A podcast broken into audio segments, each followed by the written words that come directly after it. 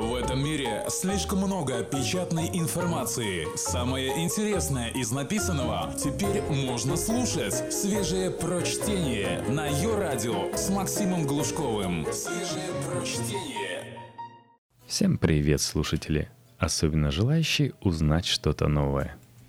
Мы откуда-то знаем, что помогать друг другу хорошо, а убивать друг друга плохо – у человека есть совершенно уникальное изобретение – мораль. Как она возникла? Если у животных что-то подобное? Текст Йоха Колудар, электронный журнал «Метрополь». Кто самое доброе животное на планете? Инстинкт, которого у нас нет. Мнение о том, что такое хорошо и что такое плохо, у нас гораздо больше, чем желающих эти мнения знать. И несмотря на это, человек обожает убивать себе подобных. Мировые войны и всевозможные китайские междоусобицы унесли десятки миллионов жизней. В этом с нами могут сравниться только муравьи.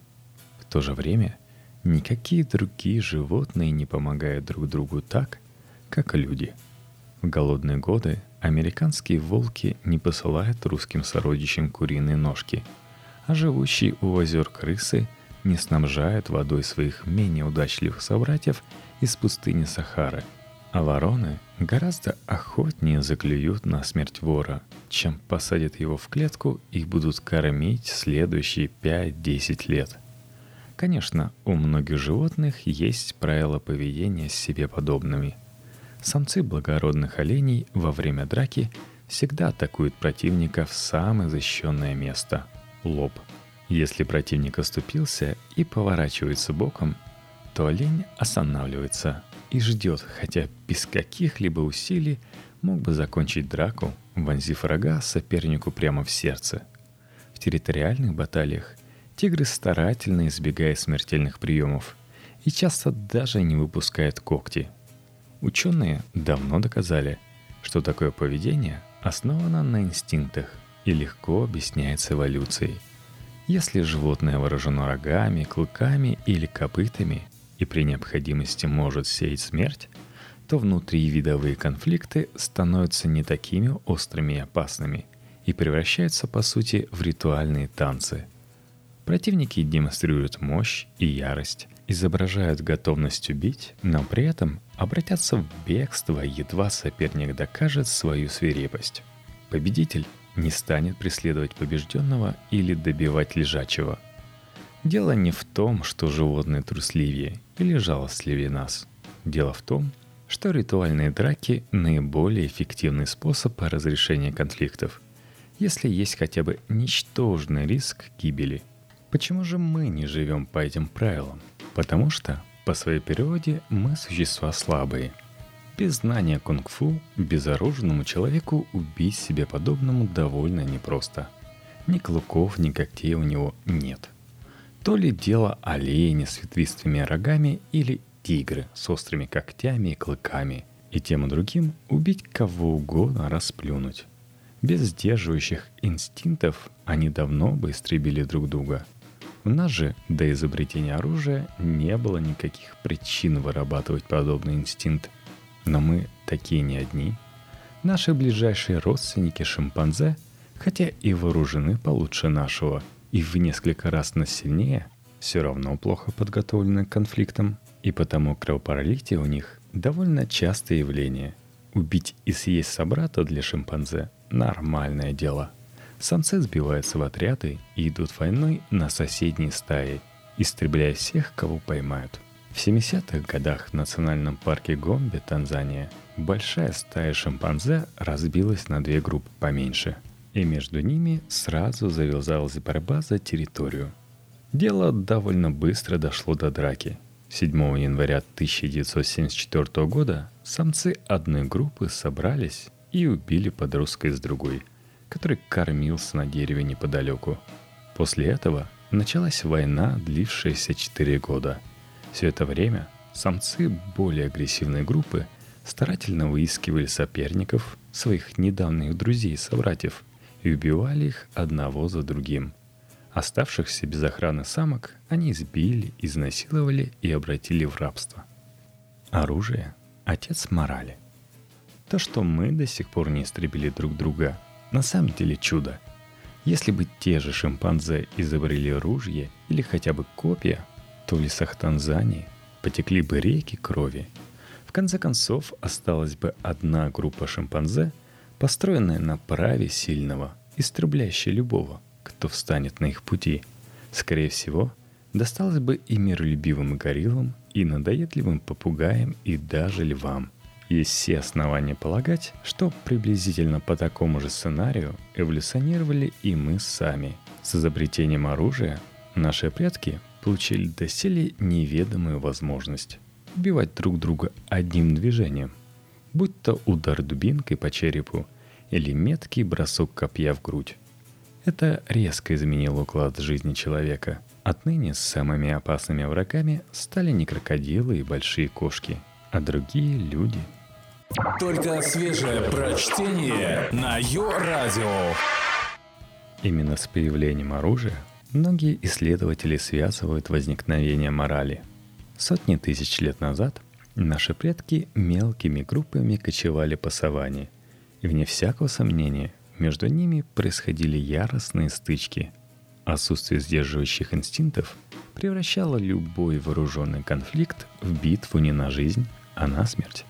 Однако эта возросшая опасность, необходимость защищаться от врага, который гораздо хитрее и умнее любого льва, сплачивала людей внутри стаи.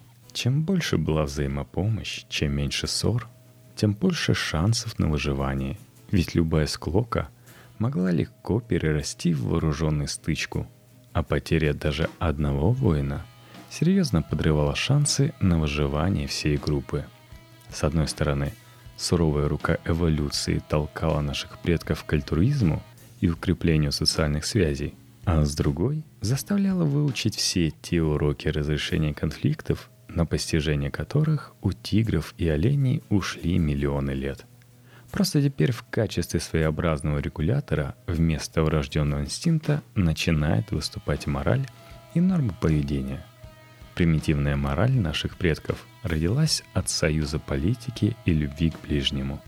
Опасность быть убитыми своими сородичами была тем самым библейским плодом познания добра и зла.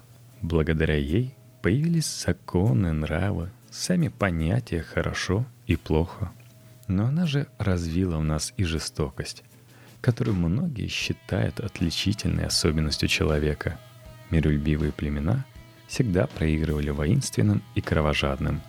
Коренное население архипелага Чатем в Новой Зеландии, жившее по закону «не причини зла», было почти полностью истреблено жестокими каннибалами Маори, а те, в свою очередь, пострадали от европейцев с их ружьями и работорговлей – Мораль испокон веков была обоюдоострым мечом, поскольку направлялась внутрь племени и распространялась только на его членов.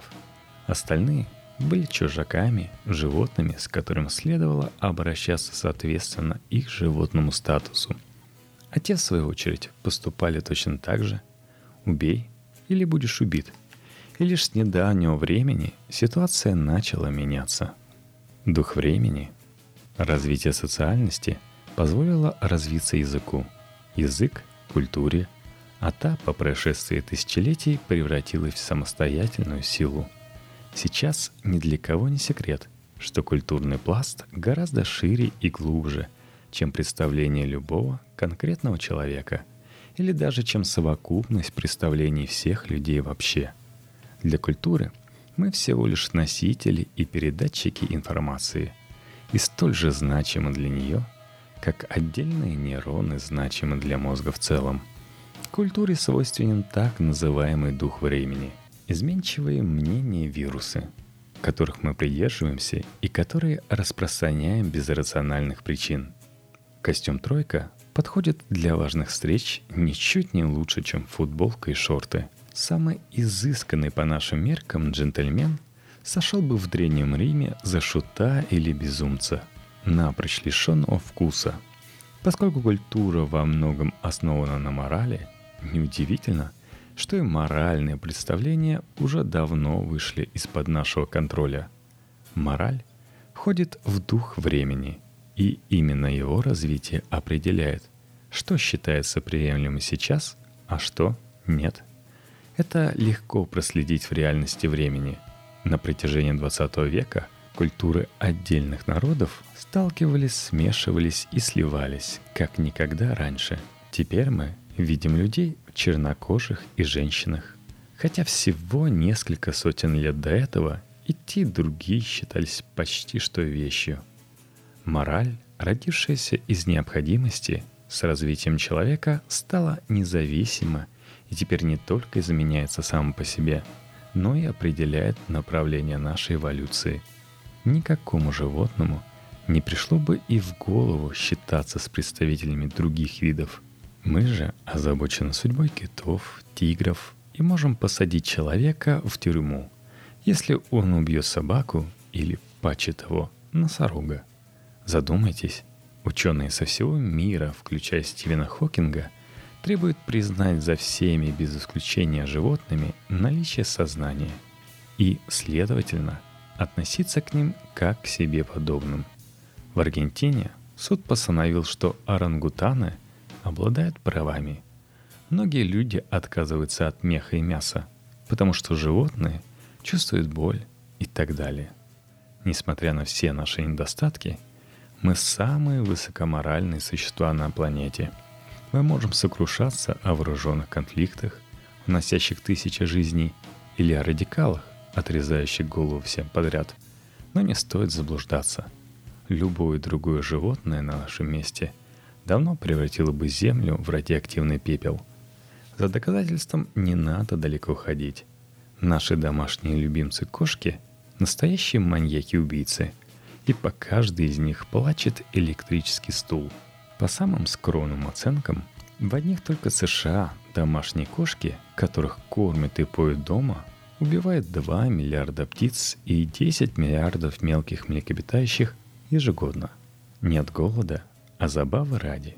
Выходит, что больше всего животных мы убиваем не потому, что охотимся или вырубаем леса, а потому, что разводим кровожадные машины для убийства и развозим их по всему миру, самые трудодоступные уголки.